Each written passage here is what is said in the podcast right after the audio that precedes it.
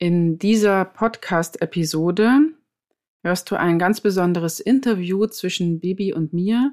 Es geht dabei um die natürliche Sterbebegleitung und es ist deswegen ganz besonders, weil wir dieses Interview im Jahr 2021 aufgenommen haben. Es ging dann letztendlich noch darum, dass noch ein paar kleinere Korrekturen hätten stattfinden sollen und ja, letztendlich ähm, hat die Podcast-Episode, für die es eben auch geplant war, also das Interview zwischen uns, es nicht in die Welt geschafft, bevor Bibi gestorben ist. Nun ist es so, dass ich lange überlegt habe, was ich mit diesem Interview anfange und mich dazu entschlossen habe, nun letztendlich, dass Bibi das gewollt hätte, dass dieses Interview von Menschen gehört werden kann, weil das einfach ihr Herzensthema war. Und ich kann das jetzt nicht einfach bei mir in der Schublade liegen lassen. Und deswegen bekommst du das gleich zu hören, gleich vorneweg eben. Also Baby kannst du natürlich nicht mehr auf ihrer Seite buchen. Wir reden dann darüber, ähm, wie man sie kontaktieren kann auch und ähm, ja, welche Möglichkeiten es gibt, dass sie begleiten kann. Das kann natürlich nicht stattfinden, Bibi hat aber immer zu mir gesagt, Christiane, dieses Thema wird so lange bei dir anklopfen, bis du bereit dafür bist, damit hinaus in die Welt zu gehen. Tatsächlich hat es lange gedauert, bis ich einen Blogartikel dazu geschrieben habe. Den habe ich dann aber gar nicht so groß verteilt, ähm, wie ich das sonst mache. Ich begleite meine Tiere selber seit einigen Jahren und mache das auch für Menschen, die mir näher bekannt sind und habe das auch immer im geschützten Rahmen erzählt, bin damit aber nie ganz offen rausgegangen, weil es einfach ein sehr kontroverses Thema ist. Im Andenken an Bibi allerdings war mir ganz klar, ich werde diese Podcast-Episode rausbringen und ich werde auch einen Kurs anbieten, in dem ich dir das erzähle, wie die natürliche Sterbebegleitung abläuft, beziehungsweise geht es dann gar nicht so sehr um den Ablauf an sich, sondern einfach darum, dieses Wissen nach außen zu tragen, was Bibi ebenso wichtig war, dass möglichst viele Menschen wissen, dass es diese Möglichkeit gibt, dass der letzte Weg nicht der Weg zum Tierarzt ist und auch nicht, wenn der Tier zu dir kommt.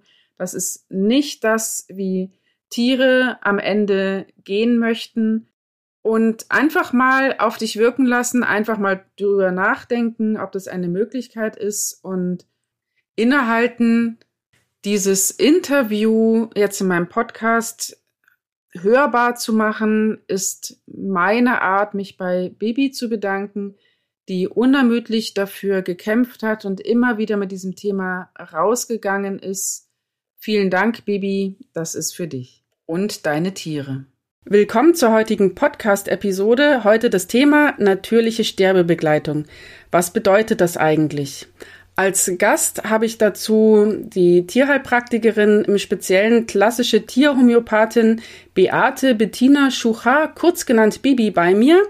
Und ähm, Bibi, stell dich doch einfach kurz selber nochmal vor.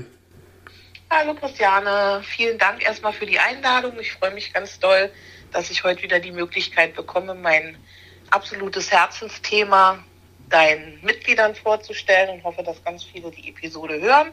Ich bin 55 Jahre alt, komme aus Berlin und beschäftige mich seit ja, inzwischen 35 Jahren mit dem Thema.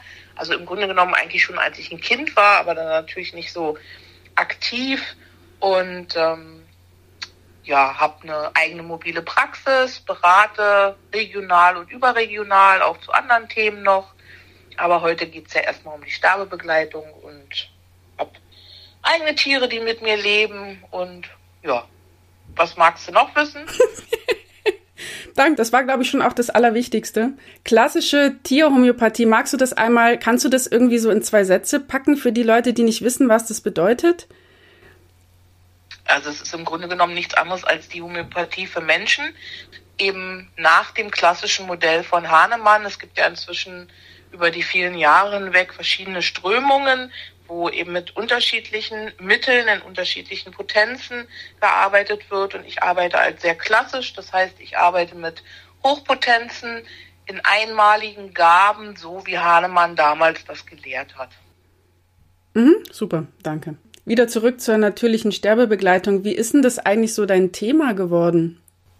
Ja, das ist eine gute Frage. Ich würde gar nicht sagen, dass es mein Thema geworden ist, sondern dass es schon immer mein Thema war. Also ich habe viele Tiere auch als Kind gehabt. Meine Eltern waren Gott sei Dank da so offen und haben mich auch mit Tieren aufwachsen lassen. Und das war nie bei uns das Thema, dass man ein Leben eines Tieres aktiv beendet. Also meine Tiere, ich hatte in der Regel als Kind ähm, Kaninchen, meine Tiere sind immer, ja, von alleine gestorben. Und ich kann mich auch nicht erinnern, dass meine Eltern jemals in eine andere Richtung mit mir gesprochen hätten oder gesagt hätten, wir müssten da jetzt irgendwas machen. Also insofern gab es gar nicht so einen Auslöser, oder doch, es gab einen Auslöser, da kann ich mich noch ganz dunkel dran erinnern, wenn man das jetzt so nennen will. Da war ich vielleicht 17 und da hat eine Freundin mich gebeten, mit ihrem Meerschweinchen sie zu begleiten zum Tierarzt. Und wir haben uns nichts bei gedacht und ja, letztendlich kamen wir dann ein paar Minuten später mit dem toten Tier wieder raus. Meine Freundin ist komplett überfahren worden. Ich wusste auch nicht wirklich, was in dem Moment passiert. Also wenn man das so als Auslöser nehmen mag, kann man das nehmen, aber eigentlich, wie gesagt, war es für mich noch nie das Thema. Aber das war dann nochmal so ein ganz markanter Punkt, wo ich dachte, irgendwas läuft hier schief. Hm, gruselig, kriege ich gleich Gänsehaut. Ähm. Ja, also meine Freundin war auch fix und alle, ich natürlich dann mit ihr. Ich kann mich nicht mehr erinnern, ehrlich gesagt, weil es so lange schon her ist, was dieses Meerschweinchen hatte. Ähm, das weiß ich wirklich nicht mehr. Aber es war sicherlich nicht das, was wir gedacht haben, als sie mich bat, dass ich mitkomme. Also da, ich weiß, dass es definitiv nicht darum ging, eine Euthanasie vorzunehmen, sondern sie wohnte damals mit mir halt zusammen. Und ich glaube, ich sollte sie einfach nur begleiten, weil sie eh immer aufgeregt war, wenn sie zum Tierarzt gegangen ist. Aber mit keiner Silbe war die Rede von Euthanasie. Hm. Das ist ja, leider ist ja die Euthanasie das, was so als allgemeinhin das, als das angesehen wird, was am Ende kommt bei Tieren. Also so also ich bin so aufgewachsen, dass ich das, also gut, meine Eltern hatten jetzt eher keine Tiere. Ich bin aber auf dem Bauernhof mit auch aufgewachsen und ähm, von daher kannte ich das so eher jetzt von, ja, von den anderen, die halt da auch mit gewohnt haben, dass man äh, in diesem Dorf, dass man das halt so macht und wenn es den Tieren halt nicht mehr gut geht, dann, ähm, ja, dann lässt man sie halt sterben. Ähm, das ist ja auch so das, was sich, also was mich im, im Laufe meines Lebens so begleitet hat, auch wo ich dann später Tiere hatte, was mir im Nachhinein ähm, ja natürlich auch leid tut, aber man, man lernt es tatsächlich so. Ähm, von egal, von, von dem Umfeld, von, von, von den Tierärzten, von ähm, überall hört man, dass das quasi, also das ist der Weg, so geht das. Man kommt auf die Welt als Tier und dann, also wenn man Glück hat, ist man ein Haustier, ähm, dann geht es eine Zeit lang gut und wenn es einem dann nicht mehr gut geht, kommt die Euthanasie am Ende. Ja, das, das kann ich gut nachvollziehen. Also die allermeisten meiner Patienten und auch bei mir in der Gruppe, kommen wir ja später noch dazu, haben das wirklich so gelernt, dass es der normale Weg ist. Ich frage mich, schon seit vielen Jahren, woher dieses Denken eigentlich kommt. Ich kann es dir nicht sagen. Also ich denke, dass es damit was zu tun hat, dass in der Schulmedizin im Studium ähm, bei den Tierärzten einfach nichts anderes gelehrt wird. Also keiner der Tierärzte hat Erfahrung damit im Studium. Bei diesem Punkt außerhalb Euthanasie gibt es einfach nicht. Es gibt nur Euthanasie, das bekommen die halt im Studium gelehrt und das war's. Und es ist auch ganz schwer davon abzukommen. Und es wird eben so als Normalität angesehen, wie viele andere Dinge ja im Leben auch. Aber das ist dann wieder ein anderes Thema. Das würde dann zu weit führen. Wächst man damit auf, dass es so ist und dass es normal sein soll. Aber ich merke, dass ganz viele Leute von ihrem Innern her, vom Herzen her mir dann sagen, es hat sich für mich nie richtig angefühlt, aber ich wusste mir nicht zu helfen. Ich wusste nicht, dass es was anderes gibt. Ich wusste nicht, ich kann einfach mein Tier begleiten. Also das ist für die Leute auch ein ganz, ganz schwieriger Punkt. Die lassen sich dann überrumpeln, was ich vorhin sagte von meiner Freundin, und sind aber ganz unglücklich damit und wissen aber in diesem Moment, sich nicht anders zu helfen, weil eben ihnen keiner sagt, pass mal auf, es gibt doch auch eine andere Möglichkeit. Du kannst doch dein Tier ganz liebevoll palliativ begleiten, so wie man es beim Menschen ja auch macht. Mhm. Im Hospiz zum Beispiel. Da kommt man ja auch nicht auf die Idee und, und spritzt dann die Oma oder den Opa tot, wenn irgendwas ist. Mhm, das stimmt. Kann man denn jedes Tier natürlich begleiten? Ja, kann man, aber, und das ist mir ganz wichtig, dass ich das auch immer und immer wieder sage, es ist wichtig, sich jemanden an die Seite zu holen, der einen dann unterstützt, sowohl in der Medikation, wenn eben Medikamente wichtig sind, als auch jemanden, der einem erklärt, was passiert denn da? Also es macht keinen Sinn, sich einfach, ich übertreibe jetzt mal, hinzusetzen und zuzugucken und zu warten. Man muss schon gucken, dass wenn Bedürfnisse da sind, diese Bedürfnisse dem Tier auch erfüllt werden. Natürlich begleiten bedeutet nicht, dass man nichts tut sondern dass, wenn ein Bedarf da ist, man dann eine Unterstützung gibt. Und ich merke halt, dass es auch Menschen gibt, die meinen, sie müssten dann einfach nichts tun. Und das kann dann manchmal sehr unangenehm werden. Deshalb ist es mir wirklich sehr wichtig, dass man ja guckt, dass jemand einen unterstützt. Also ich unterstütze meine Patienten sowohl mental, erkläre ihnen, was passiert, warum etwas passiert im Sterbeprozess und schaue halt auch, dass wenn die Tiere zum Beispiel Schmerzen hätten, dass dann Schmerzmittel gegeben wird. Also das ist wirklich ganz, ganz wichtig. Und das widerspricht auch nicht einer natürlichen Begleitung, wenn mhm. man unterstützt, wenn der Wunsch da ist und wenn Hilfe benötigt wird. Hilfe benötigen bedeutet aber nicht Euthanasie, sondern einfach zu gucken, was hat das Tier für einen Bedarf. Mhm.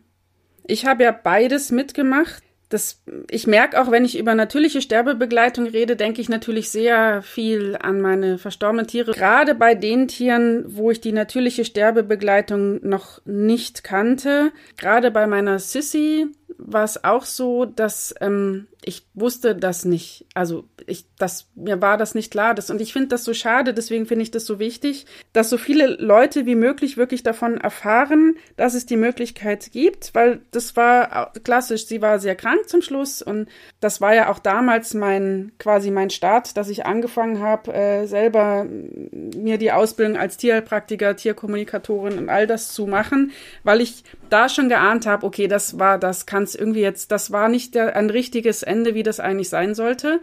Weil mhm. zum Schluss kam halt die Tierärztin, das war wirklich eine Liebe. Aber ich, also, die hat sicher das auch einfach nicht anders gelernt. Und ich finde es auch äh, wichtig, also ich sage das auch immer allen, ähm, dass äh, wenn man das mal gemacht hat und man merkt den Unterschied, das, was ich gleich erzähle, ähm, mh, mm, rate ich dazu, das, das schlechte Gewissen nicht zu hoch werden zu lassen bei den Tieren, wo man die natürliche Sterbebegleitung noch nicht kannte, weil ähm, man wusste es nicht besser. Ich habe das damals auch nicht gemacht, weil ich mir dachte, okay, jetzt meiner Sissy, das äh, will ich ihr jetzt unbedingt antun und ähm, dann hole ich jetzt die Tierärztin, dann wird sie euthanasiert und ähm, sondern ich habe natürlich gedacht, dass ich das Allerbeste für sie in dem Moment mache.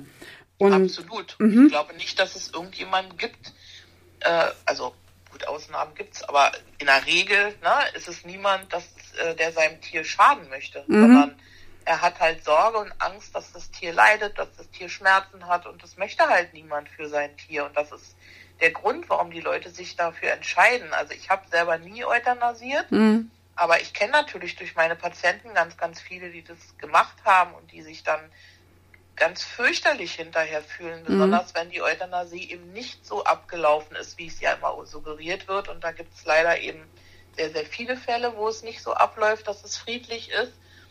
Dann äh, ist es ganz schwierig für die Leute und es macht überhaupt gar keinen Sinn, sich Vorwürfe zu machen, sondern jeder hat in dem Moment so gehandelt, wie er es wusste und wie er dachte, dass es das Richtige und das Beste für sein Tier ist. Und es ändert ja auch nichts an der Situation. Ich denke, wichtig ist in dem Moment, das zu erkennen und dann nach vorne zu gucken.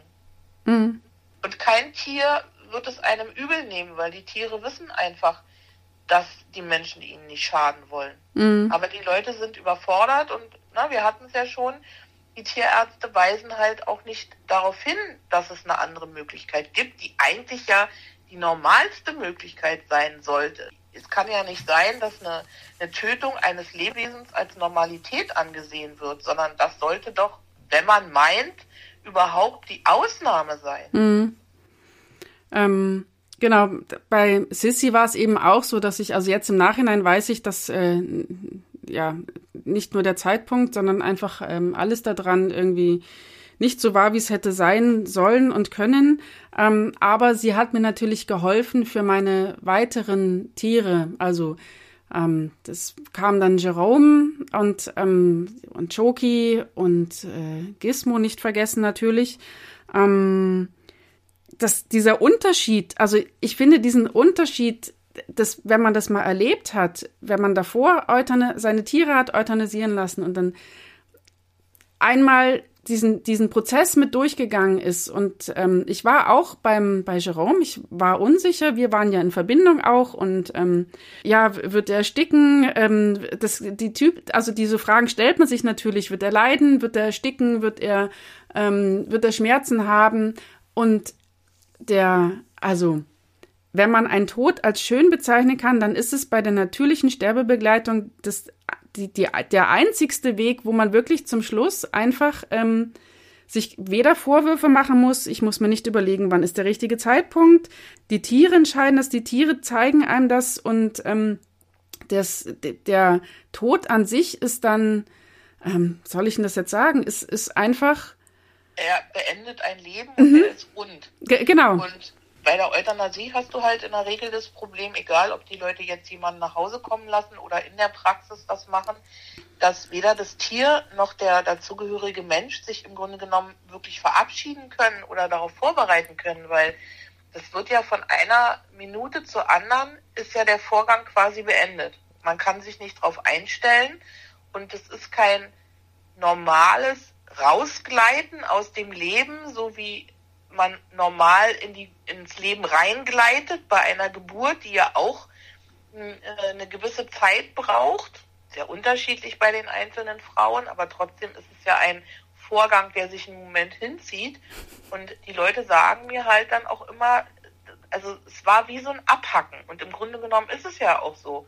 Ne? Die Spritze wird gesetzt und dann zack. Und bevor die Leute im Grunde genommen wirklich wissen, was passiert, ist es ja schon vorbei. Und sie haben gar keine Chance, das Tier einfach dann noch zu begleiten, weil es ist dann vorbei, es ist aus dem Leben gerissen.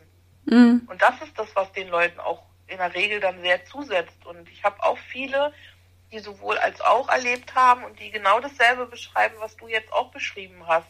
Es fühlt sich dann einfach stimmiger an. Das Leben wurde zu Ende gelebt. Mhm. Und die Menschen sind dabei und die Menschen können ihre Tiere begleiten und sie können gucken, dass es ihnen gut geht. Und es ist ein ganz, ganz inniger Vorgang, sicherlich für viele auch anstrengend, gerade wenn sie es nicht kennen und es das erste Mal ist, dass sie es machen, aber sie sagen, es fühlt sich stimmig und rund an und das andere halt nicht. Es ist halt zack, bumm und das war's. Mhm. Und das ist ganz, ganz schlimm für alle Beteiligten.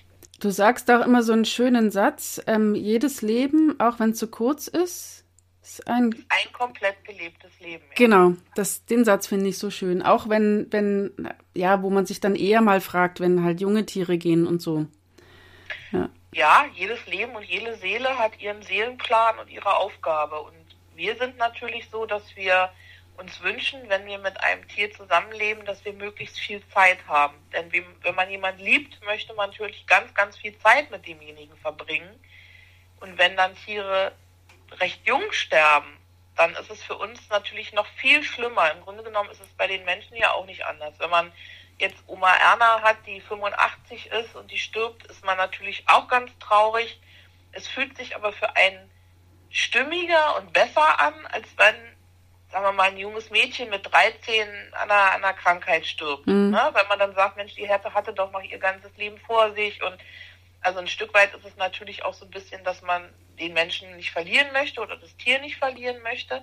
Aber man hat eben auch dieses Gefühl, dass das Leben noch nicht zu Ende gelebt ist. Und das ist eben, ja, es ist zu Ende gelebt. Nur in unserer Vorstellung, unserer Zeitrechnung, die auf lange ausgelegt ist, fühlt sich das natürlich überhaupt nicht stimmig an. Mhm. Apropos Länge, wie lang dauert denn so ein Sterbeprozess? Das ist ganz, ganz unterschiedlich. Ähm, kann Stunden dauern, es kann Tage dauern, es kann Wochen dauern, es kann Monate dauern. Es kommt ein bisschen darauf an, haben wir ein junges Tier, haben wir ein altes Tier, haben wir ein Krankheitsgeschehen, haben wir einfach nur in Anführungsstrichen ein Altersgeschehen und dann, was mal ganz wichtig ist, was ich eigentlich aber auch total süß und berührend finde, dass die Tiere so gehen, wie sie gelebt haben. Also sagen wir mal, ein Tier ist sehr ruhig, sehr zurückhaltend gewesen, dann ist es im Sterbeprozess auch so. Haben wir aber ein Tier, was sehr quirlig war und was immer in Action war, was immer unterwegs war, dann gehen die in der Regel auch ein bisschen mit sehr viel mehr Brimborium. Also es gibt in den einzelnen Phasen sicherlich bestimmte Erfahrungswerte. Trotzdem ist in jeder Weg individuell. Also wir gehen alle den gleichen Weg. Wir können uns dem auch nicht entziehen, auch wir selber nicht. Deshalb haben ja auch so viele Leute Angst vorm Tod und deshalb haben auch so viele Leute Angst, diese Begleitung zu machen. Dabei müssen sie es gar nicht. Es ist im Gegenteil, also es nimmt ihnen komplett die Angst. Und jeder geht diesen Weg. Ich sag, der eine hüpft, der andere schlendert, der eine geht drei Schritte vor, zwei Schritte zurück, der eine geht ganz gerade, der eine hüpft nochmal nach rechts, der andere nach links. Also da gibt es ganz, ganz viele Nuancen, aber der Weg an sich und der Ablauf ist immer gleichbleibend. Mhm. Ähm, magst du ein bisschen was zu den Sterbephasen sagen oder führt das zu weit? Das ist nochmal ein Thema, da kann man stundenlang jetzt sich drüber unterhalten. Ganz grundsätzlich ist es so, dass Sterben im Prozess nicht wehtut, dass es unter anderem beinhaltet, äh, dass die Tiere das Essen einstellen. Es gibt da immer so ein paar Ausnahmen, die essen bis zum Schluss, also die Labradore zum Beispiel, die man ja kennt, die na, immer sehr verfressen sind. Da muss ich dann immer echt schmunzeln, wenn ich einen Labrador wieder in der Begleitung habe. Die essen wirklich in der Regel bis zum letzten Moment. Aber grundsätzlich ist es so, dass die Nahrung eingestellt wird, dass ja Trinken eingestellt oder auch vermindert wird, dass die Bewegung eingestellt wird, dass die Tiere ähm, ruhiger werden, dass sie viel nach sich gucken, dass sie abnehmen, also ne, Körpertemperatur herabsenken und dass jeder Sterbeprozess beinhaltet, das macht den Leuten auch Angst, weil es sich erstmal so ein bisschen komisch anhört, ein Multiorganversagen. Also der Sinn eines Sterbeprozesses ist im Grunde genommen alle Funktionen runterzuregeln, unter anderem indem man auch die Temperatur halt runterregelt und dann geht nach und nach, jedes Organ stellt halt seine Funktion ein. Ähm, das Erste, was sich ausbildet, wenn ein Lebewesen quasi ins Leben kommt, ist das Herz und das ist auch das Letzte, was quasi seinen Dienst dann einstellt. Das ist nicht schlimm, das tut auch nicht weh, das ist immer die große Angst. Aber es ist wirklich nicht schlimm, es tut auch nicht weh. Es gibt eben bestimmte Phasen, die kann man auch nachlesen. Wie gesagt, die jetzt im Einzelnen alle auseinander zu glauben, das würde jetzt einfach ein bisschen zu weit führen. Mhm. Ich denke, am wichtigsten ist für die Leute einfach, dass sie wissen, dass ihr Tier in diesem Prozess keine Schmerzen hat. Und das hat es nicht, weil der Körper automatisch auch Endorphine ausschüttet. Mhm. Das, das ist ja eine der ähm, ja, häufigsten Fragen, die ich auch so kenne im Sterbeprozess dann. Also wenn ein Tier sich oder am Ende quasi ist, dann schreien die ja häufig nochmal.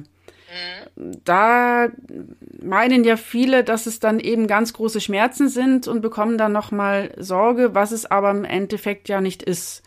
Nein, es ist ein Ablassen von Energie. Mhm. Also so ein bisschen ähm, also es ist ja auch nicht ganz einfach. Körper und Geist müssen sich ja trennen. Ne? Und in der Geburt werden ja auch unglaubliche Energien freigesetzt. Und letztendlich ist es nichts anderes als eine Geburt, aber eine rückwärtige, aus dem Leben heraus. Und ne, ein Baby oder ein, ein Tierkind kommt halt ins Leben hinein. Und Katzen mauzen dann zum Beispiel, nicht zwingend, muss nicht sein, das machen manche, manche machen es nicht. Und Hunde, die winseln dann so. Mhm. Und dieses Winseln und dieses Mauzen hört sich halt anders an, als die Menschen das im Realen von ihren Tieren kennen. Und deshalb macht ihnen das dann so ein bisschen Angst oder Sorge, weil das schon sehr ähm, durchdringend sein kann. Es mhm. hat aber nichts mit Schmerzen zu tun, weil dann müsste ja jedes Tier oder jeder Mensch, der stirbt, Schmerzen haben. Was aber Quatsch ist. Warum denn? Weil es gibt ja so viele verschiedene Arten, warum jemand stirbt. Und was vorher war, ist dann in dem Moment unerheblich. Also man muss ganz klar sagen, ab dem Moment, wo der Prozess ansetzt, ist es für alle Lebewesen gleich. Egal, ob die vorher jetzt altersmäßig irgendwo sich auf den Weg machen oder krankheitsmäßig. Mhm. Und das ist einfach, man gibt nochmal Energie ab, weil es ist schon anstrengend, dieser Prozess teilweise auch. Wann weiß ich denn, wann die Sterbephasen quasi losgehen? Das ist auch eine sehr, sehr gute Frage, weil da tun sich ganz viele Menschen auch mit schwer, was ich absolut nachvollziehen kann. Ähm, es gibt ja immer mal Phasen, wo ein Tier vielleicht nicht ist. Dann zu unterscheiden, sind wir jetzt in einem Krankheitsgeschehen oder sind wir in einem Geschehen, wo es in den Sterbeprozess reingeht, fällt manchen Leuten unheimlich schwer. Wenn ein Tier sich in den Sterbeprozess begibt, dann fängt es nicht mehr an zu essen. Ein Tier, was krank ist, sich einen Magen verdorben hat oder eine Erkältung oder was auch immer, das fängt ja nach einer gewissen Zeit wieder an zu essen. Oder wenn man Assistenz füttert, merkt man, das Tier möchte, es kann aber nicht, weil vielleicht die Nase gerade zu ist oder weil es einen Unfall hatte und der Kiefer gebrochen ist. Und man dann unterstützt und das Tier ganz klar signalisiert, es möchte. Wenn ein Tier aber noch viel deutlicher signalisiert, ich möchte nicht mehr, dann merkt man das auch ganz klar. Mhm. Denn das Tier hat ja die Möglichkeit, wieder anzufangen zu essen. Mhm. Nicht zuletzt kann man es natürlich fragen. Das sowieso, definitiv. Das ist immer ganz wichtig, dass man im Prozess immer guckt, was möchte das Tier, was braucht es an Unterstützung. Und ich wiederhole das nochmal, weil da auch oft eine Fehlinterpretation ist, wenn ein Tier sagt, hilf mir, ich brauche Unterstützung, bedeutet das nicht, dass es getötet werden möchte, sondern dass es einen Wunsch hat den man dann natürlich erfüllt. Was sind denn sonst noch so die häufigst gestellten Fragen, die du so bekommst? Also Schmerzen, mhm. Leid, wie lange das dauert, was du schon gefragt mhm. hast. Ähm, ob die Tiere ersticken. Also nahezu 100 Prozent der Leute fragen, ob die Tiere ersticken. Mhm. Und wenn man hinterfragt, warum, dann ist es leider so, dass von den Tierärzten, warum auch immer, ihnen das erzählt wird. Aber das ist Quatsch, kein Tier erstickt. Also das, was ich mir vorstellen kann, ist, es gibt im Sterbeprozess ähm, einen Moment, das nennt sich Schnappatmung. Mhm. Das hat aber mit Atmung von, im Sinne von Atmen nichts zu tun, sondern das ist ein neurologischer Reflex, der aussieht, als wenn die Tiere nach Luft schnappen. Und das hört sich auch so ein bisschen wie so eine Staccato-Atmung an. Ich mache das mal kurz vor. Das hört sich so ja, und wenn man das noch nie gehört hat, dann macht einem das Angst, weil man wirklich denkt, schnappen die jetzt nach Luft? Nein, es ist einfach so, dass das Gehirn natürlich in dem Moment, wo es anfängt zu arbeiten, gelernt hat, ne, ich muss atmen. Und dieser Reflex, der bleibt halt noch einen Moment, weil das Gehirn muss ja erstmal begreifen, in was für einem Prozess wir uns befinden. Und wenn die Leute das sehen und manchmal machen die Tiere dann noch so den, den, den Kopf so in den Nacken, dann sieht es halt erstmal wirklich aus, als wenn die Tiere nach Luft schnappen würden. Das ist aber bei den Menschen nicht anders. Die haben das auch. Und bei den Menschen hört man in der Regel das dann noch so ganz äh, doll gurgeln, weil natürlich durch den veränderten Stoffwechsel auch kein Schleim mehr abtransportiert wird. Das hat man in der Regel bei den Tieren nicht. Aber das hört sich halt wirklich gruselig an, wenn man es noch nie gehört hat. Und das macht den Leuten Angst. Und ich denke, daher kommt dann dieser Zusammenhang, dass sie einfach Sorge haben, dass ihre Tiere ersticken. Dem ist aber nicht so. Mhm. Ich hatte das ja bei meinem, also beim Jerome konnte ich das sehr deutlich hören auch. Er ist ja auch, ähm, soll ich denn sagen, er hat ein bisschen mehr Kraft gebraucht, aus dem Leben zu gehen, wie jetzt zum Beispiel Gizmo war halt schon sehr alt einfach. Gizmo war 21 Gizmo. Genau, die Ja, die, die ist. Ich ja persönlich kenne. Genau. Ich kenne all deine Tiere und ich kenne dich ja auch. Gizmo war einfach, das war so, kriege ich gleich wieder Tränen in den Augen, das war einfach so, die ist so sanft gegangen, weil du das vorhin gesagt hast, hat es mich so erinnert, wie sie war. Die war genau. sanft und, und sie hat dann, ich wusste, ich wusste, in der Nacht ist es soweit und das, sie hatte davor die Phase, wo sie lieber ähm, ja für sich liegen wollte. Und da wusste ich aber, okay, ähm, heute Nacht ist es soweit, also kommt sie zu mir auf die Brust. Sie war ja auch dann nur noch sehr, also sie war sowieso klein, das, sie ist jetzt nicht geschrumpft, aber sie war einfach äh, sehr dünn dann auch schon. Und und ich bin dann auch kurz vorher wach geworden, weil ich kurz eingenickt war. Es war nachts um drei und und dann war das so ein, so ein ganz, das, das war so sanft, die ist so ja. ein ganz leichtes Zittern, ähm, so, so ein ganz, so dreimal ausatmen und, und, und dann ist sie gegangen quasi und das war so, also klar, ich habe geweint, ich war sehr, sehr traurig, aber es war schön. Es war einfach stimmig. Stimmig, das, das, das. Ja, rund, wie, stimmig und rund. Und mhm. musste eben so ein bisschen schmunzeln, wo du sagst, doch, die schrumpfen schon, klar. ja. Ne? Weil dadurch, dass sie abnehmen, mhm. werden sie ja auch, natürlich bleibt das Skelett so, wie es war, das ist schon klar. Aber, ne, also, wobei, so stimmt es auch nicht. Alte Menschen werden ja auch kleiner, kleiner. und mhm. schrumpfen ja auch, ne? Hat aber eher was mit unserem aufrechten Gang zu tun. Aber klar, in, in dem Sinne schrumpfen die schon, weil sie werden ja immer weniger. Und ich sage immer so liebevoll, ja, die haben dann irgendwann Pelzmäntelchen an, die ihnen drei Nummern zu groß sind. Mhm. Na, weil da ist ja dann nichts mehr. Und das ist ja auch der Sinn, dass eben wirklich die immer weniger werden. Und es ist wirklich in der Tat so. Die Tiere, die wirklich im Leben so ruhig waren, die gehen auch so ruhig. Manchmal es ist wie so ein Hauch, wie so ein Wimpernschlag oder wie so ein Schmetterling. Und andere, die, die machen Getöse, die bewegen sich noch, die, die sind laut dabei, ne? was wir eben hatten mit dem Mauzen oder mhm. mit dem ähm, Bellen oder so. Ne? Wo du denkst, uiuiui, was passiert denn da jetzt hier letztendlich? Aber es ist, also wenn du dich mit Frauen unterhältst, du bist ja selber Mama, ne? Mhm. mit Geburten, da erlebt jeder die Geburt auch anders. Die eine sagt, ja, puh, war halt anstrengend, aber ging relativ flott. Und eine andere sagt, oh Gott, oh Gott, ne, also nie wieder, es war ja furchtbar. Und also, na, das ist ja auch keine Bewertung, dass nun der eine besser oder schlechter geht, sondern das ist einfach nur eine Feststellung, dass es halt Unterschiede gibt bei einer Geburt, egal in welche Richtung man sich halt bewegt. Und das ist ja auch nicht schlimm weiter. Man muss es den Leuten nur sagen. Und das ist das, was ich vorhin meinte es gehört halt dazu, dass man sich adäquat jemand an die Hand holt und nicht einfach sich zu Hause alleine im Kämmerlein hinsetzt, ohne dass man sich überhaupt mit dem Thema beschäftigt. Grundvoraussetzung, das ist mir wirklich wichtig, ist, man muss sich und darf sich mit dem Thema beschäftigen, damit man weiß, was auf einen zukommt, damit nicht Situationen entstehen, wo alle Beteiligten dann überfordert sind. Mhm. Gerade wenn man sich auch schon rechtzeitig informiert, finde ich es deutlich einfacher. Es gibt ja viele gute Bücher, ähm, wo das auch einfach drin beschrieben ist. Ähm, oder man holt sich gleich jemanden natürlich wie dich an die Seite. Da kann man schon mal gleich mal gar nichts falsch machen, weil du das, wie viele Tiere hast du schon begleitet? Ich ärgere mich, dass ich quasi mir das nie aufgeschrieben habe. Aber wenn ich das über die ganzen Jahrzehnte hinweg rechne, dann bleiben wir nicht bei Hunderten, sondern da sind wir schon bei Tausenden. Mhm. Und eine gute Voraussetzung ist einfach, wie du sagst, sich rechtzeitig damit zu beschäftigen, wenn man noch den Kopf und den Nerv dafür hat und zum Beispiel sich das tibetische Totenbuch zu besorgen als Taschenbuch.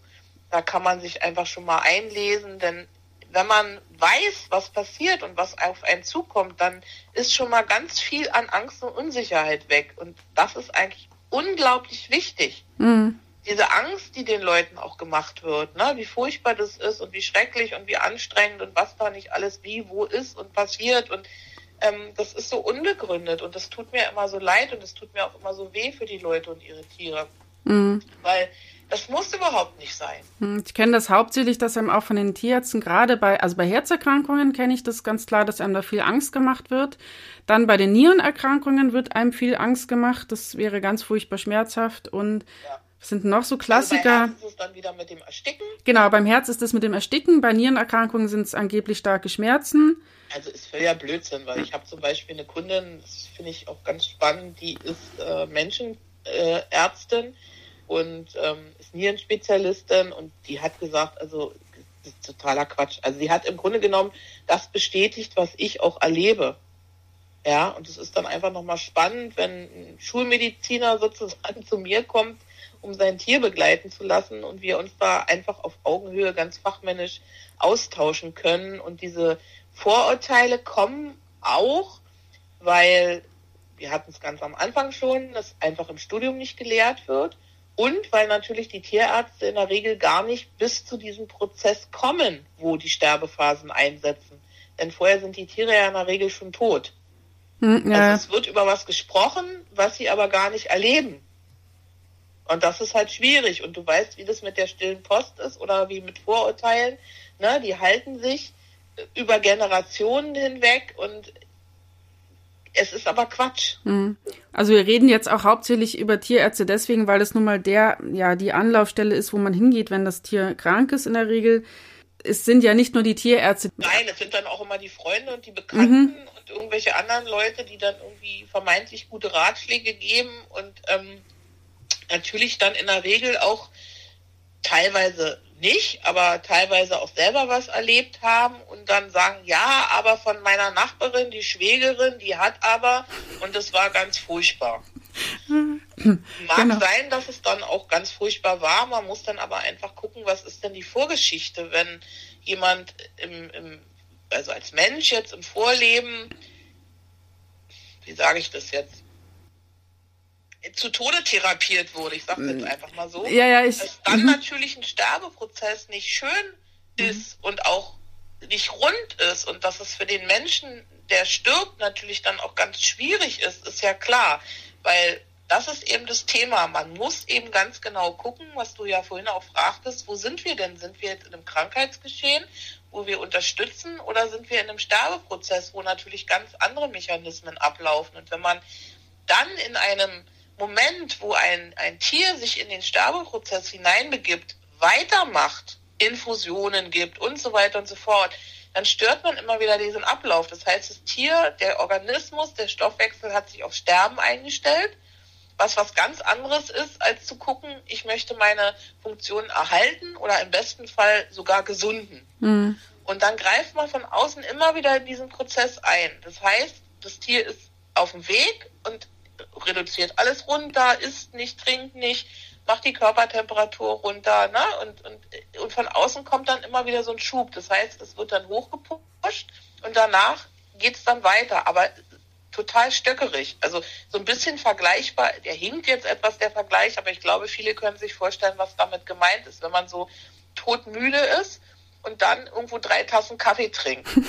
dann ist man total, also ich trinke keinen Kaffee, aber es erzählen viele Leute, die Kaffee trinken. Ne, dann ist man kurz so hoch gepusht, weil der Körper einfach nochmal so einen Schub kriegt, aber danach klatscht man dann erst recht runter und ist müder als vorher. Mhm. Und das hat ja auch einen Grund, warum der Körper Dinge macht. Also es ist ja, wenn man sich damit beschäftigt, es ist faszinierend, wie ein Körper es hinkriegt, in diese Phasen sich zu begeben und das zu machen. Also ich bin jedes Mal wirklich sehr demütig und sehr fasziniert, wenn ich beobachte, wie so ein Körper das macht. Es mhm. ist einfach, ja, es ist ein Wunderwerk der Natur. Ja. Gerade bei Genauso also, wie eine Schwangerschaft, das ist mhm. auch für mich ein Wunderwerk der Natur. Das stimmt. Gerade die Tiere machen das ja auch noch mal, soll ich denn sagen, sehr viel Selbstverständlich. Selbstverständlicher. Nicht nach. Genau. Die, die, wissen einfach, wie es funktioniert. Mhm. Mhm. Na, du kannst es nicht aus ihnen rauszüchten, in Anführungsstrichen, weil in diesen Momenten sind sie einfach wieder komplett bei sich und komplett in der Natur und wissen einfach, was passiert. Mhm. Ich kenne ja auch den Unterschied, also ich habe ja lange auf Intensiv gearbeitet. Da sieht man das nicht mehr. Also man kennt dann die Geschichten quasi von den Krankenhäusern, ähm, was einem erzählt wird, wie halt das dann irgendwie schrecklich war. Aber das ist ja ähm, das ist insofern ja nicht mehr natürlich, weil da genau das, was du gerade erzählt hast, hat man ja sehr stark eingegriffen. Also ähm, das soll jetzt nicht heißen, dass man nicht eingreifen sollte. Klar, solange man eben nicht im Sterbeprozess ist. Aber ich habe viele Menschen auch sterben sehen und ich habe auch, ich durfte mit äh, meinen Therapiekatern auch eine Sterbebegleitung daheim machen. Mhm. Und das war schön. Ja. Also das war, ich war nicht direkt beim, ich war nicht dabei, wo sie gestorben ist, aber die, die Energie und, und die, die, diese, die, diese Freude quasi, also das hört sich immer komisch an, so sie stirbt oder er stirbt und ähm, da freut man sich jetzt drüber. Selbstverständlich ist, freut man sich nicht, weil man wird ja zurückgelassen, so. Ja. Aber die Enkel haben ihr das geschenkt, dass sie quasi halt, sie hat Katzen sehr geliebt und ähm, konnte dann aber eben natürlich sich selber dann eben, also konnte sich nicht mehr drum kümmern. Und ich habe sie kennengelernt, da konnte sie noch sitzen. Die, die Enkel haben mir dann erzählt, dass sie halt, wenn ich mit den Katern da war, da hat ist sie richtig aufge, also aufgeblüht im Sinne von, sie hat, man hat Reaktionen in ihrem Gesicht gesehen, ähm, sie hat nicht mehr gesprochen. Und die, die haben sich danach tausendmal bei mir bedankt, auch weil die einfach gegangen ist mit, mit, das, weil mir fällt es jetzt nicht besser ein, mit Liebe im Herzen. So. Genau, mit einem guten Gefühl. Daheim. daheim ja. einfach und, und ohne, das war halt, das ist halt der Unterschied. Ja, wenn man halt be begleitet halt in, in der Sterbebegleitung, wenn man halt dann so gehen darf daheim. Ja, und das genau. sollte doch, wie gesagt, eigentlich die Normalität sein. So möchte ich übrigens auch gehen, ne? Also wenn ja. ich, ich möchte bitte, wenn ich dann keine, also ich glaube, ich werde immer Katzen haben, aber äh, angenommen, es wäre mir irgendwann mal ähm, nicht mehr möglich, dann möchte ich bitte am Ende, also falls ich nicht mehr reden kann und das hört hier dann jemand, ähm, bitte mit ganz vielen Katzen kommen, die um mich rum versammeln und so möchte ich bitte gehen. Ja, mit Liebe mhm. und mit, mit behütet sein und mit Handhalten oder Pfötchen halten in dem Moment mhm. oder ne, Tatze halten letztendlich und doch nicht aktiv von außen das Leben zu beenden. Also mhm. wir können doch nicht einfach für ein anderes Lebewesen entscheiden, wann das sein Leben beendet. Also das möchte man doch für, also nee, also wenn man die Leute fragt, niemand möchte doch für sich selber, dass ein anderer für ihn entscheidet. Mhm. Und das ist vielleicht auch nochmal so ein ganz wichtiger Punkt. Wie gesagt, niemand macht es, um, um jemand anders zu schaden, aber daran sieht man einfach, wie verquer diese, diese Welt ist. Es gibt unendlich viele Länder oder, oder Wohnorte oder wie auch immer, da gibt's das gar nicht. Also ich habe Kunden, die wohnen im Ausland, die wohnen wirklich sehr ländlich und also für die gibt es so eine Situation überhaupt nicht, weil die haben sowas gar nicht in ihrem Denken drin. Natürlich, das, was in den Kreislauf des Lebens hineingeht, wird natürlich auch wieder hinaus begleitet. Mhm. Und zwar so, wie es das Leben möchte. Mhm. Es gibt ja sogar viele, oder das heißt viele, ich, einen Film habe ich im Kopf, wo das ähm, schön dargestellt wird, wie es eigentlich sein sollte, dass man sich bei der Natur bedankt und ähm, so im Einklang mit, mit, den, mit den Tieren auch lebt und so. Und das schauen sich die Leute auch an, aber es wird irgendwie oft nicht übertragen. Nee, weil die Leute Angst haben. Mhm. Also schau mal, es ist so, also zumindestens die Geburt lernt man als Kind ja in der Schule im Biologieunterricht. Auch wenn man vielleicht dann noch ein bisschen klein ist und Hihi und Haha ruft, ne, als, weiß ich nicht, Siebenjähriger oder Achtjähriger. Aber da wird zumindest was drüber erzählt. Aber über den Tod und das Sterben wird ja nie was erzählt. Das ist ja so tabuisiert, mhm. anstatt dass man in der Schule im Biologieunterricht darüber spricht und den Kindern dann schon die Angst nimmt. Weil Kinder wissen intuitiv auch, was passiert. Ich habe ja auch ganz viele Patienten, die haben Kinder, die dann auch fragen und sagen, Mensch, was mache ich denn jetzt? Sollen meine Kinder mit dabei sein? Äh, ne? Ich habe Angst, dass die dann überfordert sind. Und dann sage ich, nee, lasst doch eure Kinder dabei. Das Schlimmste, was ihr machen könnt, ist eure Kinder davon fernzuhalten. Oder vielleicht noch zu sagen, der oder der schläft jetzt ein. Also ich habe Situationen gehabt, wo die Leute es wirklich gut meinten und ihren Kindern dann erzählt haben, Hasemucki schläft jetzt ein. Na, was glaubst denn du, was die für Dramen hatten? Die Kinder hatten mhm. panische mhm. Angst mhm. und wollten abends nicht mehr einschlafen, weil sie Angst hatten, dass sie nicht mehr aufwachen. Mhm. Ja, also die Eltern wollten nur was Gutes, die wollten ihre Kinder beschützen, aber letztendlich habe ich ganz viele, die ihre Kinder damit bei haben und auch kleinere Kinder, ich weiß nicht, die drei oder so sind und die intuitiv das ganz liebevoll und ohne Angst annehmen. Und irgendwann, wenn du dann älter wirst, wird dir diese Angst so projiziert. Weil was ist dann letztendlich die Angst? Die Angst ist das Wissen, dass man selber irgendwann stirbt. Mhm. Und diese Angst sorgt halt dafür, dass dieses ganze Thema so ja, tabuisiert wird, dass es dramatisiert wird, dass den Leuten wirklich so eine Wahnsinnsangst gemacht wird, dass ihnen so ein Druck gemacht wird und dann eben Kurzschlussreaktionen passieren aus der Unerfahrenheit und Angst heraus, wo die Leute halt im Nachhinein überhaupt nicht mit klarkommen, die wirklich schwerst traumatisiert sind. Hm. Und Kinder gehen damit so leicht um. Und ganz viele sagen mir auch, wenn sie ihre Kinder dann dabei beobachten, also die schneiden sich davon eine Scheibe ab, wie man immer so schön sagt, und sagen, meine Kinder haben mir jetzt vorgemacht, wie das Sterben funktioniert. Hm. Das ist ja, ich weiß nicht, ob du dich noch erinnerst, meine Tochter war ja zweieinhalb noch nicht ganz, wo Jerome gegangen ist. Kann mich gut dran erinnern. Ja. Und das, ich werde das nie vergessen, diesen Morgen. Sie hatte, war das Kindergarten damals, glaube ich? Mhm, Kindergarten, ja. Genau, und ich, ich, wir sind in der Früh, also ich wusste, Jerome geht's nicht gut. Und dann habe ich äh, sie verabschieden lassen, habe gesagt, sag nochmal, ähm, sag ihm nochmal Tschüss äh, für heute und so. Und dann da, hat sich dann hingestellt, hat, hat ihn gestreichelt, also hingehockt, er lag ja dann schon und ähm, hat dann gesagt, du kannst jetzt nach Hause gehen. Mhm. Und es war so, ich stand völlig fassungslos daneben, wie, wie meine zweieinhalbjährige Tochter dann, dann neben Jerome sitzt und sagt, du, du darfst jetzt nach Hause gehen. Ja, weil sie es einfach weiß. Weil mhm. Kinder wissen es einfach, bis es ihnen aberzogen wird. Und das war so, das war unglaublich. Und, und an dem Tag ist er auch, ich weiß sogar auch die Uhrzeiten noch, es, es war gegen 14 Uhr, ist er dann nach Hause gegangen.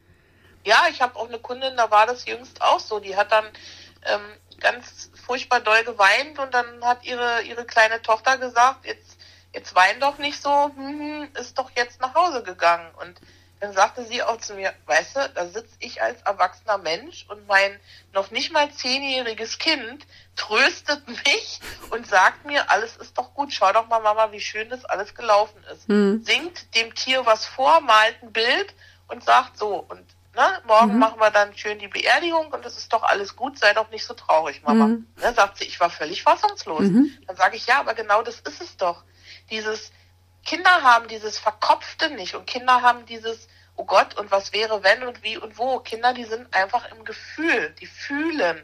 Und das ist, glaube ich, auch nochmal ein ganz wichtiger Punkt, was den Leuten das so schwer macht, ist, dass die immer ihren Kopf einschalten. Der Kopf ausschalten.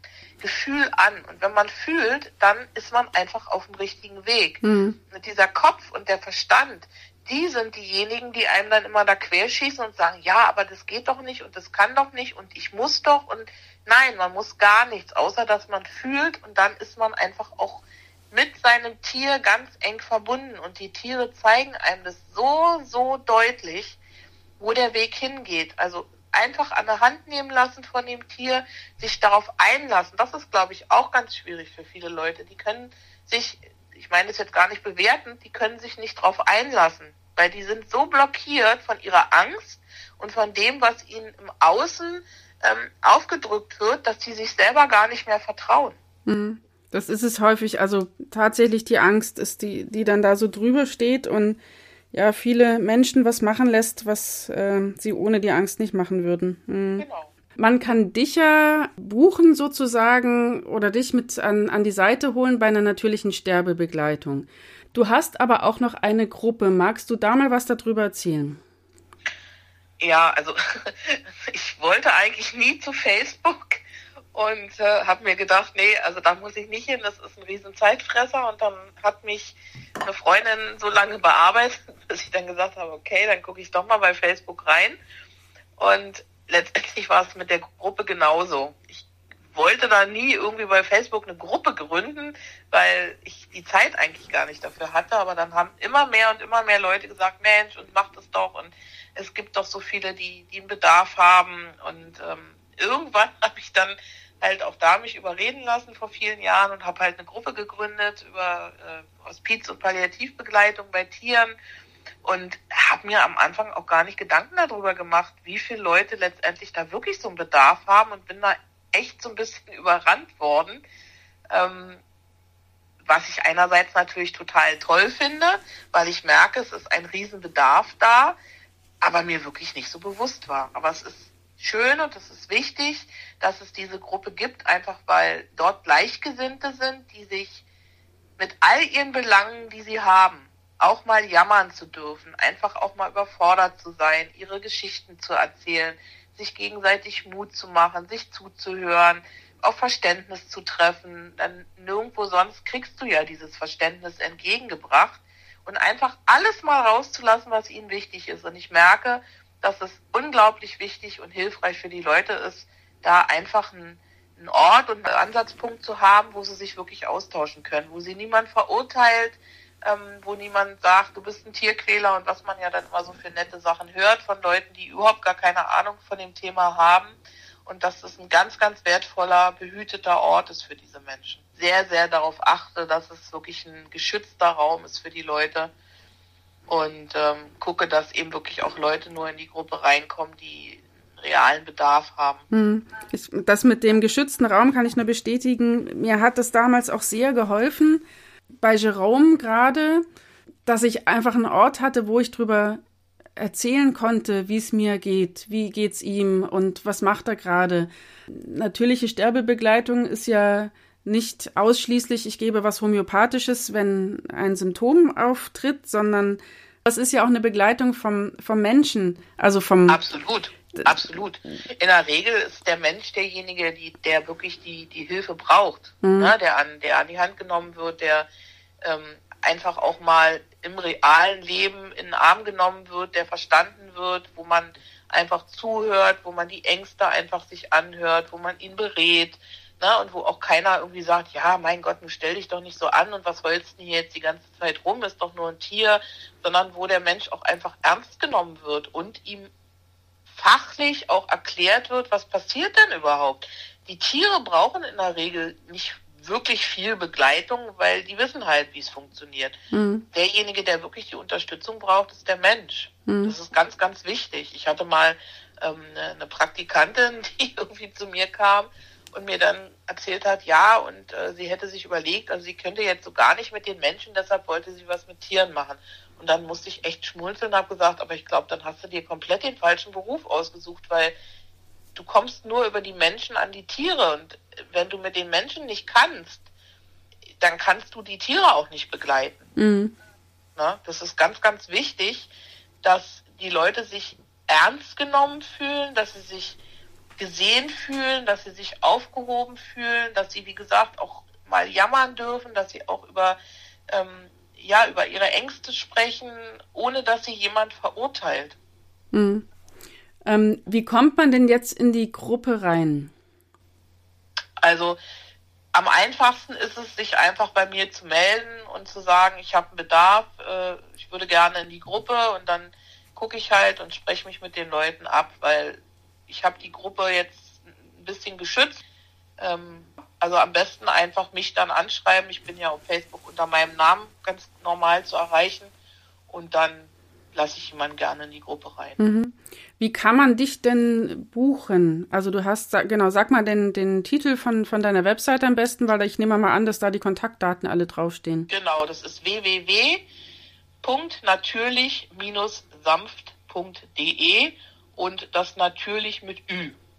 Mhm, wunderbar, danke. Ich werde es auch nochmal hier verlinken, aber für alle, die das jetzt ausschließlich hören und nicht das noch lesen, was dazu steht, wissen jetzt zumindest mal alle, wo sie sich hinwenden können. Ich kann das wirklich nur empfehlen, sich an dich zu wenden, wenn man an dem Punkt steht, wo man sich einfach unsicher wird. Ist das, ist jetzt mein Tier an, an dem Punkt, wo ich jetzt schon eine Sterbebegleitung brauche? Ist denn das, was ich bisher getan habe, eigentlich so das Richtige? Also es gibt durchaus Menschen, die intuitiv einfach das wissen und dann aber ein Stück weit unsicher sind und mhm. dann einfach nur einen kurzen Impuls brauchen. Ne? Mir erzählen, so und so ist es und wie du eben auch gesagt hast, bin ich da auf dem richtigen Weg oder kannst du hier mal hinspüren? Also das ist nicht immer zwingend, dass man stundenlang dann die Leute berät, sondern manchmal ist es einfach so, dass immer wieder kurze Impulse kommen, man kurz telefoniert, sich abspricht, man Videos austauscht, um zu gucken, an welchem Punkt ist dann das Tier. Es gibt Leute, die haben Angst und die allermeisten, die haben Angst, weil sie vorher sowas noch nie gemacht haben und wenn man was noch nie gemacht hat, ist man halt auch unsicher, was ja total normal ist. Es gibt aber durchaus auch Menschen, die intuitiv das Richtige machen und diese Angst in sich nicht haben, mhm. die sich vielleicht schon anderweitig mit Themen beschäftigt haben. Und ähm, jeder findet dann in dem Moment einfach die Hilfe, die er braucht. Der eine, wie gesagt, braucht vielleicht nur ein 10-Minuten-Gespräch, wo er einfach kurz nur eine Situation schildert. Der andere braucht wirklich von, von, von ganz Anfang an eine Beratung. Also das ist so individuell wie jeder Mensch und jedes Tier ist, so individuell ist auch die Beratung letztendlich. Mhm. Also ich kenne tatsächlich eher die, die dann wirklich Angst davor haben und dann auch Angst haben, diese Angst zu zeigen, dass man halt das, ja, wie, wie, kann man denn, also Angst zeigen ist ja auch ein Thema bei, bei einigen Menschen. Weil ihnen diese Angst eben auch da nicht genommen wird. Ja, genau. Mhm. Sondern es wird dann erst recht noch in diese, diese Wunde sozusagen reingebohrt, mhm. anstatt die Leute dann abzuholen und zu gucken und zu fragen, was ist denn deine Angst? Warum hast du da oder davor Angst? Und zu schauen, wie man ihnen die Angst nehmen kann, wird noch mehr reinge drückt. Also wenn man dann in den Facebook-Gruppen manchmal das so liest, da mhm. stehen mir echt die Haare zu Berge, was da also für Schwachsinn erzählt wird und, und dein Tier verhungert und verdurstet und ne, daran merke ich einfach, das sind Leute, die überhaupt gar keine Ahnung haben, die sich noch nicht ein einziges Mal mit einem Sterbeprozess beschäftigt haben. Und wenn dann ein unsicherer Mensch in so einer Gruppe eine Frage stellt und so eine Antwort kriegt, natürlich ist der dann noch verunsicherter. Mhm. Na, weil niemand möchte, dass sein Tier verhungert oder verdurstet, was ja auch nicht passiert. Ja. Aber diese, diese Infos, die dann da kommen, die verunsichern die Leute halt noch mehr. Mhm. Und wenn sie dann über ihre Angst sprechen, dann wird die halt auch oft nicht ernst genommen, sondern dann wird eben noch auf die Leute eingeknüppelt, was es eben noch schwieriger für die Leute macht. Mhm. Also das Allerwichtigste ist eigentlich im Grunde genommen, die, die Menschen abzuholen und zu gucken, wo kommt diese Angst her? Und dann individuell, das ist ein wichtiges Wort, individuell auf jeden Einzelnen einzugehen. Mhm. Es gibt übrigens auch, also weil wir die Tierärzte jetzt so ein bisschen ähm, ja, dabei außen vor gelassen haben, es gibt durchaus auch Tierärzte, die einen dabei unterstützen. Ja. Es gibt äh, auch in deiner Gruppe zum Beispiel. Ja. Eine kenne ich ja auch. Ich, genau, die habe ich geschult. genau. Und, und es ist aber, also und es gibt durchaus auch Tierärzte, die dem offen gegenüber sind. Die gibt's, mhm. aber die sucht man sehr. Mhm. Würde mich unglaublich darüber freuen und bemühe mich seit vielen Jahren auch schon letztendlich da ähm, gute, gute Beziehungen aufzubauen. Es ist aber einfach wahnsinnig schwierig, weil viele ja es eben aufgrund des Studiums nicht wissen und viele eben auch der Meinung sind, dass es gut ist, so wie es ist also die Diskussion bei uns Menschen mit der Sterbehilfe, die gibt's ja nun auch schon eine Weile. Mhm. Na, da gehen die Meinungen ja auch sehr auseinander und es ist grundsätzlich halt auch ein sensibles Thema. Aber ich würde mir das absolut wünschen, dass es viel, viel mehr Tierärzte gibt, die einfach dann unterstützen, wo man einfach auch zusammenarbeitet und ja, die Menschen sich dann nicht so hilflos fühlen teilweise.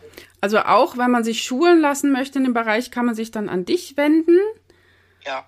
Genau. Und auch wenn man selber Hilfe braucht, natürliche Sterbebegleitung ist einfach dein Herzensthema. Absolut. So, das war ein also schöner Schlusssatz. Es, genau. Wird es auch immer bleiben. Und ähm, weil es ist für mich einfach jedes Tier, was selbstbestimmt gehen darf, ist für mich einfach, es, es, es berührt mein Herz. Es macht mich glücklich.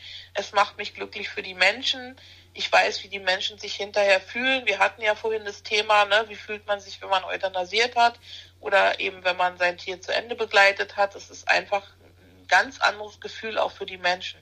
Mhm. Das als Schlusssatz quasi. Ich danke dir vielmals, Baby, für das Gespräch. Ich danke dir ganz herzlich, dass du mir diese Plattform zur Verfügung gestellt hast und ja, ich einfach hoffentlich ganz, ganz viele Leute erreiche und ganz vielen Leuten vor allen Dingen auch die Angst vor diesem Thema nehme und dass es letztendlich, auch wenn du vorhin sagtest, es hört sich komisch an, ich weiß, was du meinst, ein rundes, stimmiges und beglückendes Gefühl ist und es einfach auch für Herz und Seele sich ganz, ganz anders anfühlt. Also mhm. Also vielen, vielen Dank, dass ich mein Herzensthema euch hoffentlich viel näher bringen durfte.